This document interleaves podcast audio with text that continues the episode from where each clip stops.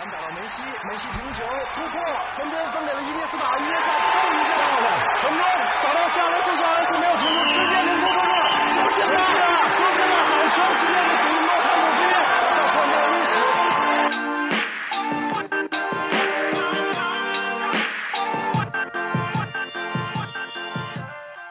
九秒五八百米极限速度，零点五秒三分绝杀出手，十六公里九十分钟跑动距离，四大满贯成就最高荣誉。伤病隐退，汗水眼泪，拼搏奋进，荣耀胜利，梦想创造奇迹。奇迹发生在这里，这里是巅峰体育。颠高不畏险，望断前路，峰回不惧转，行绝天涯。体无千姿，玉华百味。亲爱的听众朋友们，大家好，这里是每周四晚九点准时与你相约的巅峰体育，我是播音安南，我是播音百周。北京时间九月二十三日二十三时整，二零一八至二零一九赛季英格兰超级联赛第六轮展开角逐，阿森纳坐镇主场迎战埃弗顿。上半场双方均无建树，下半场拉卡泽特破门首开纪录，随后奥巴梅扬扩大领先优势，这两个进球都是由拉姆塞送出的助攻。最终，阿森纳主场二比零击败埃弗顿，枪手取得各项赛事的五连胜，联赛排名升至第六。北京时间九月二十三日晚二十时三十分，二零一八至二零一九赛季英超第六轮迎来一场伦敦德比，切尔西客场挑战西汉姆联。全场比赛结束，双方零比零互交白卷，切尔西连胜终止。第三十分钟，科帕封出对方的必进球；第六十八分钟，吕迪格受伤离场；第七十七分钟，亚莫尔连科错失破门良机；第八十九分钟，莫拉塔打进一球，但因越位在先，进球无效。北京时间九月二十三日凌晨零时三十分，二零一八至二零一九赛季德甲第四轮的一场焦点战役。卫冕冠军领头羊拜仁慕尼黑做客维尔廷斯球场，二比零轻取沙尔特零四，以四连胜领跑积分榜的同时，送给对手四连败。第八分钟，基米希角球助攻，J 罗头球破门，哥伦比亚球星连续两轮完成头球得分。第二十九分钟，阿拉巴任意球击中横梁。第六十四分钟，J 罗造点，莱万冷静罚入。北京时间九月二十三日晚二十一时，二零一八至二零一九赛季法甲第六轮继续展开争夺。巴黎圣日耳曼客场挑战雷恩，全场比赛结束，巴黎三比一逆转雷恩，豪取开季联赛六连胜。第十一分钟，拉比奥特不慎自摆乌龙；第四十五分钟，迪玛利亚怒射破门扳平比分；第六十二分钟，穆尼耶低射远角将比分反超；第八十二分钟，刚刚替补登场的舒波莫廷再下一城，为巴黎锁定胜局。北京时间九月二十四日凌晨两点半，二零一八至二零一九赛季意甲联赛第五轮迎来一场大战，意甲豪门尤文图斯在客场对战弗洛西诺内。上半场比赛双方互无建树，下半场比赛尾声，C 罗补射破门，补时第四分钟，贝尔纳代斯基劲射扩大比分。全场比赛结束，尤文图斯在客场二比零击败弗洛西诺内，获得胜利。北京时间九月二十四日，二零一八年第六届女排亚洲杯在泰国呵勒落下帷幕。中国女排二队决赛直落三局，以三比零零封日本，勇夺第五冠。虽然发球处于劣势，并且自身失误较多，但是得益于进攻和拦网占据上风而笑到了最后。世界杯冠军刘晏含独揽二十五分，荣膺决赛得分王，并且获评本届亚洲杯的 MVP。高毅和孙海平将第一副攻和最佳二传收入囊中。女排三将跻身全明星阵容，成最大赢家。北京时间九月二十四日，二零一八年国际乒联欧洲锦标赛在西班牙阿里坎特进入到了最后一个比赛日的争夺。在男子单打的比赛当中，德国队传奇人物波尔在带伤作战的情况下，成功捍卫头号种子的荣誉。半决赛面对国家队队友弗朗西斯卡，波尔在一比三落后的情况下上演逆转好戏。决赛，波尔以四比一击败罗马尼亚选手伊奥尼斯库。职业生涯第七度斩获欧锦赛单打冠军。女子单打的比赛当中，李倩夺得冠军，成为了第一位拿下欧锦赛女单冠军的波兰运动员。北京时间九月二十三日，二零一八年中国羽毛球公开赛在常州结束。在男单决赛中，二十一岁的印尼小将金廷二比零击败桃天贤斗夺冠。女单决赛，国羽的陈雨菲零比二不敌马林。男双决赛，国羽组合韩成凯、周浩东一比二不敌丹麦的阿斯特罗普拉斯姆森组合。本站中国羽毛球公开赛，国羽仅凭借郑思维、黄雅琼的混双夺冠，收获了一项冠军。北京时间九月二十四日，二零一八至二零一九赛季斯诺克广州中锦赛结束了首日的争夺。金左手威廉姆斯延续恐怖状态，轰出破百，五比零零封罗德劳拉。巫师希金斯稍遇险情，五比三击败泰勒。罗伯逊完成单单破百，五比二战胜格林。卫冕冠军布雷切尔五比一击败奥康纳。此外，艾伦、利索夫斯基、宾汉姆等名将纷纷过关。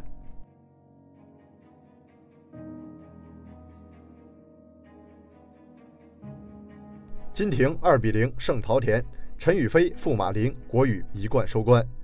二十一岁的金廷男单世界排名第十三位，二十四岁的桃田贤斗男单排名世界第二。而且，桃田贤斗下周即将登顶男单世界第一的宝座。两人此前交锋六次，桃田贤斗四胜两负领先。在上月的亚运会男单八分之一决赛中，金廷以两个二十一比十八战胜桃田贤斗。应该说，金廷的打法有点克桃田。这次中国羽毛球公开赛，金廷连胜林丹、安赛龙、陈龙、周天成后进入男单决赛。本场比赛第一局中局，桃田贤斗一度取得十九比十四的领先，金廷连得六分，以二十比十九反超，先拿到局点。经过一番激战，金廷二十三比二十一先下一城。第二局中局，桃田贤斗一度再次以十五比十、十六比十二领先，金廷以十九比十八反超比分，并最终以二十一比十九结束战斗。金廷表示。比赛最后几分，自己打得更主动一些，所以才拿下了比赛。同时，他还不忘称赞陶田实力强劲，是非常令人尊敬的对手。说到自己输球的原因，陶田赛后表示，自己在领先之后打得不够好，细节处理不到位，所以输掉了比赛。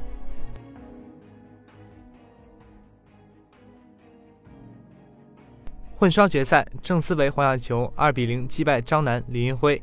赛会头号种子郑思维、黄雅琼混双世界排名第一；赛会五号种子张楠、李银辉混双世界排名第十一位。两队组合此前有过两次交锋，郑思维、黄雅琼两战全胜。昨天的混双半决赛，郑思维、黄雅琼以二十一比十九、二十一比十五轻松战胜中国香港的邓俊文、谢颖雪。当时国羽就提前包揽了本站比赛混双的冠亚军。本场比赛，郑思维、黄雅琼开局取得四比二的领先，随后。就在比分上一直压制对手，他们以十一比七领先进入技术暂停。终局，他们将比分保持到十七比十二。郑思维、黄雅琼以二十一比十六取得第一局的胜利。郑思维、黄雅琼第二局开局取得九比一的领先，终局他们将优势扩大到十七比六。最终，郑思维、黄雅琼以二十一比九轻松结束战斗。赛后，雅思组合被问到有没有一种无敌是多么寂寞的感觉，黄雅琼说：“没有。”这同时意味着会有更多人来研究我们，两个人还是要静下心来去完善不足的地方。郑思维表示：“没有吧，可能就是这一段状态比较好。我们现在要做的就是把心态放下来。”女单决赛，马林二比零击败陈雨菲。陈雨菲女单世界排名第六，西班牙的马林女单世界排名第五。两人在上周的日本公开赛半决赛上刚刚有过一次交锋，当时马林以二十一比十二、二十一比十三取胜。本场比赛第一局。陈雨菲一度取得十二比五的领先，但随后马林连得八分，以十三比十二反超比分。马林最终以二十一比十八拿下第一局。第二局，陈雨菲同样是取得过十三比九的领先，但马林连得十二分，以二十一比十三反超比分，逆转取胜。陈雨菲赛后表示，对手改变战术之后，自己没有及时调整过来，导致后面的比赛比较被动。但是和第一次，也就是上周日语赛相比，已经有了进步。对手的速度还是有点快。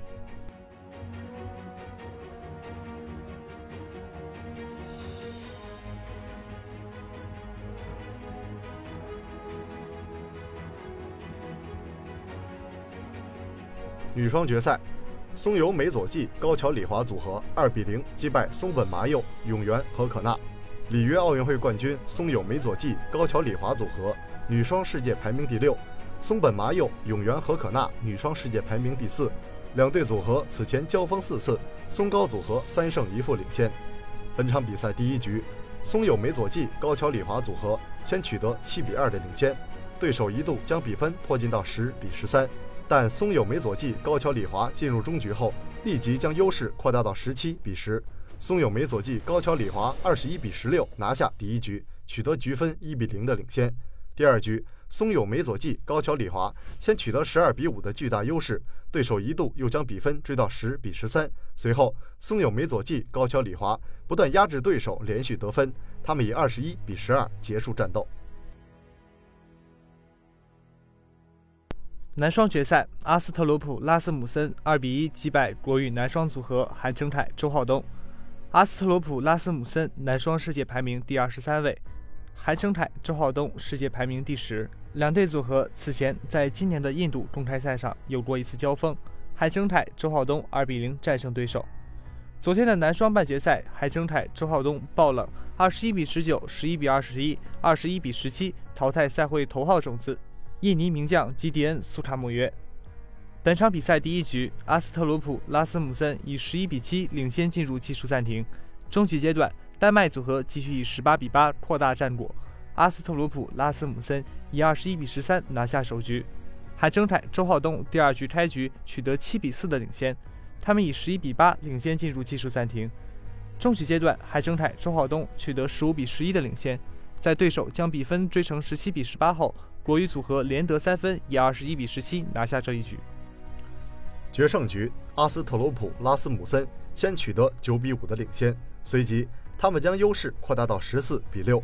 阿斯特罗普拉斯姆森以二十一比十四取得这一局的胜利，以二比一战胜国羽组合韩成凯、周浩东夺冠。刘晏含揽女排亚洲杯 MVP，中国队零封日本，勇夺第五冠。中国女排二队在亚洲杯的决赛对手是日本青年军。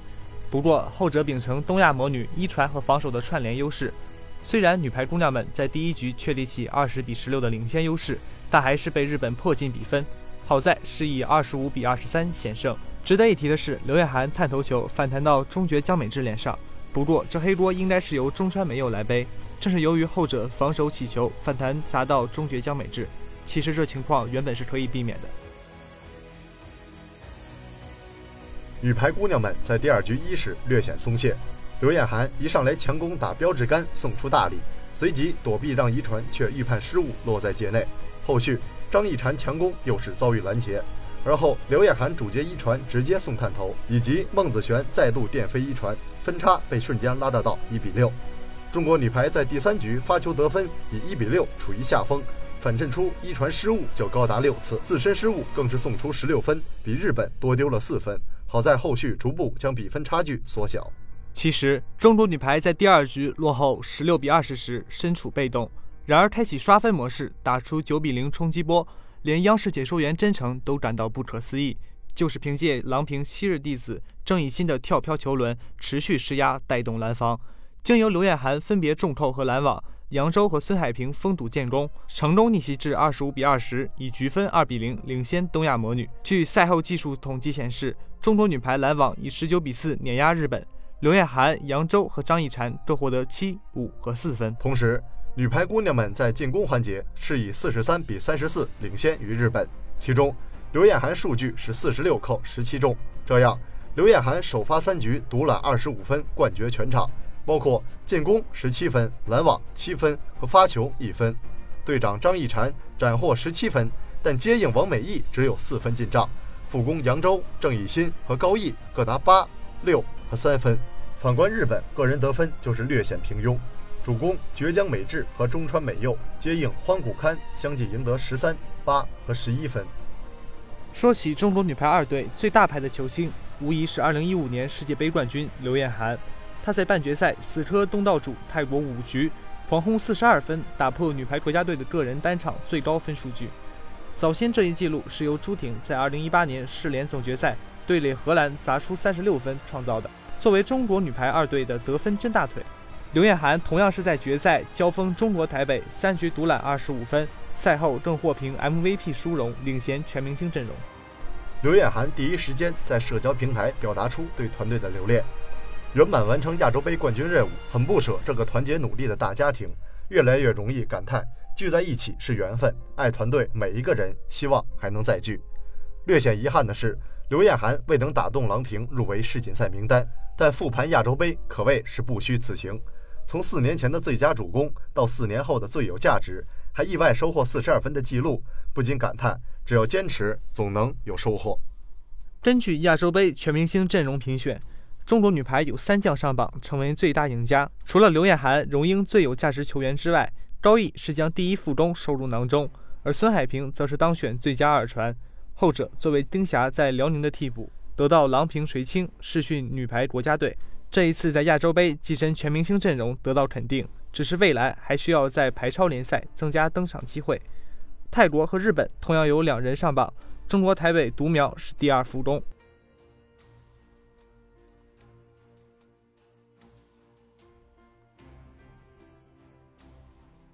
中锦赛，梁文博就赛点逆转布尔登，肖国栋五比零零封戴维斯。中国名将梁文博最近两个赛季战绩糟糕，曾经世锦赛资格赛被十比零零封的尴尬时刻，亮眼表现仅在冲击幺四七的努力上，险些完成一场比赛两杆满分的壮举。中锦赛，梁文博延期，资格赛遭遇布尔登。首局比赛中，布尔登率先进入状态，上手后零敲碎打，建立超分优势，拿下这局。第二局中，梁文博通过一杆七十四分制胜，总分来到一比一平。第三局，布尔登缠斗中不断获得机会，七十九比四十一超分拿下这局。随后第四局中，布尔登六十一比四超分拿下这局，总分三比一领先。第五局局间休息后，梁文博打出单杆一百一十五分破百，随后布尔登连得六十八分，胜出第六局，四比二率先来到赛点。关键的第七局，布尔登一度有单杆五十分的表现，梁文博赢得争彩阶段胜利，挽救赛点。随后单杆七十八分拿下第八局，连救两个赛点，四比四平。决胜局中，梁文博顶住压力，一鼓作气，以六十五比十五胜出，总分五比四逆转布尔登，挺进正赛。中国名将肖国栋近期表现出色，上赛季曾有三次打进八强的战绩，本赛季玉山赛也是一路闯进八强。在中锦赛延期资格赛上。肖国栋遭遇实力强劲的马克·戴维斯，首局肖国栋迅速进入状态，上手后单杆连得七十一分制胜。第二局依旧是肖国栋占据优势，单杆六十八分领先建立优势，一百一十比一胜出这局，总分二比零领先。第三局稍显焦灼，肖国栋不断拼得上手机会，戴维斯则是状态低迷，失误不断。肖国栋八十六比二十九超分制胜，三比零领先。此后，肖国栋越战越勇，单杆七十分胜出。第四局后拿到赛点，随后第五局单杆六十三分制胜，总分五比零。肖国栋零封马特戴维斯，挺进正赛。中国选手梅希文最近两个赛季屡有出彩的表现，在中锦赛首轮遭遇名将麦克怀特。比赛开局阶段，梅希文迅速进入状态，首局不断拼长台得分，拉大分差，以一百零八比二十七胜出首局。随后第二局中。梅西文单杆六十二分拿下二比零领先，此后怀特状态有所回升，连追两局总分来到二比二平。局间休息后，第五局怀特单杆六十一分拿下反超比分，随后梅西文连续两局单杆五十加制胜，四比三再度反超拿到赛点。怀特尽管连得七十六分挽救一个赛点，但决胜局中梅西文占据优势，七十七比九超分拿下这局后，总分五比四险胜挺进第二轮。其他中国选手比赛中，中国小将袁思俊表现出色，完成两杆六十加，一路领先下五比二击败瑞士天才选手尤森巴赫晋级。小将常冰玉资格赛遭遇吉米罗伯逊，尽管对手有轰出单杆破百的表现，但常冰玉三杆六十加制胜五比三爆冷挺进正赛。后罗强完成三杆五十加，最终三比五不敌卡林顿。罗泽涛一比五大比分不敌老将邓恩，白朗宁二比五不敌名将多特。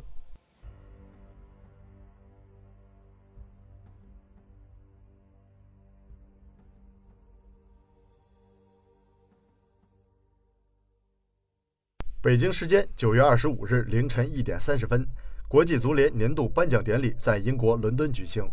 本次颁奖典礼还是由著名的英国演员埃尔巴主持。在最后的压轴大戏中，莫德里奇击败 C 罗和萨拉赫，荣获本年度世界足球先生称号。这是克罗地亚人首次获得世界足球先生称号。此外，莫德里奇的当选也打破了梅罗对此奖项长达十年的统治。值得一提的是，梅西和 C 罗双双缺席了本届颁奖典礼。开场由英国说唱选手进行表演之后，主持人艾尔巴进行了一场精彩的脱口秀。第一个奖项是普斯卡什奖，今年国际足联普斯卡什奖的候选人包括贝尔、C 罗、梅西、夸雷斯马、帕瓦尔、萨拉赫和切里舍夫。主持人邦纳还采访了现场的新老球星。库尔图瓦认为贝尔欧冠决赛的倒钩进球是今年最精彩的。明年我们是否可以设定一个最佳门将扑救奖？今年年度最佳女足球员赫格贝里认为自己相当欣赏贝尔和梅西的进球。颁奖嘉宾科特迪瓦球星德罗巴和绿洲乐队前主唱诺尔加拉德共同宣布，萨拉赫在对阵埃弗顿时摆脱多名后卫都射破门的进球，获得今年的普斯卡什奖。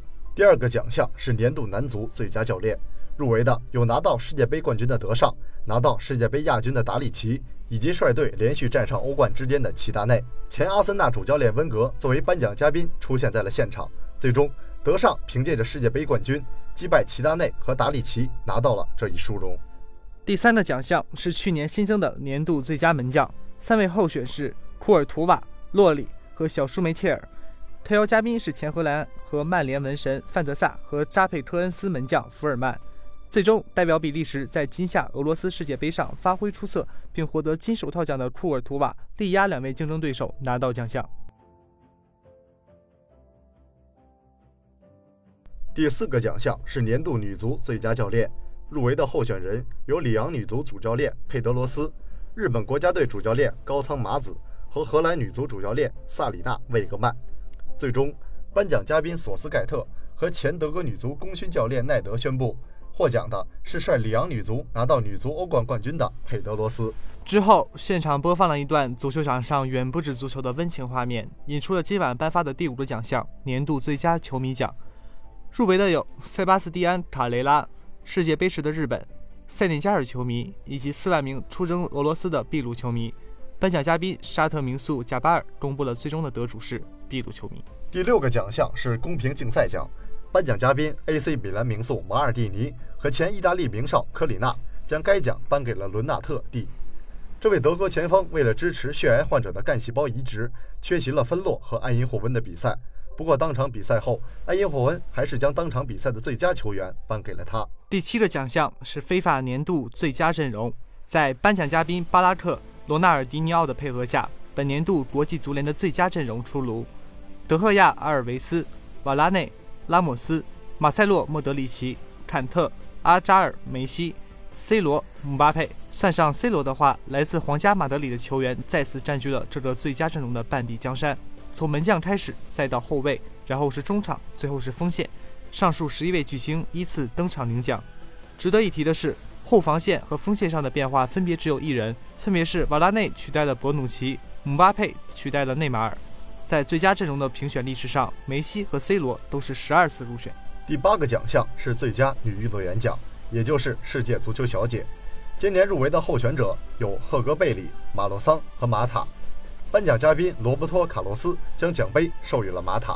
这名巴西女足传奇前锋曾经在2006至2010年连续五年赢得过国际足联的世界足球小姐荣誉。最后的压轴大奖当然是最佳男运动员奖——世界足球先生。三位入围者实现欧冠三连冠的 C 罗，葡萄牙巨星的俱乐部队友，并率领格子军团闯入世界杯决赛的莫德里奇，和上赛季英超联赛金靴的萨拉赫。最终，莫德里奇击败了 C 罗和萨拉赫，从国际足联主席因凡蒂诺手中接过了2018年年度非法世界足球先生奖杯。转眼间，本期的巅峰体育就要与您说再见了。感谢编辑严泉，感谢导播无名小卒，欢迎大家继续收听我们在网易云、喜马拉雅、蜻蜓 FM 的节目。更多最新体育资讯，更多深度体育解读，尽在巅峰体育。我们下期节目不见不散。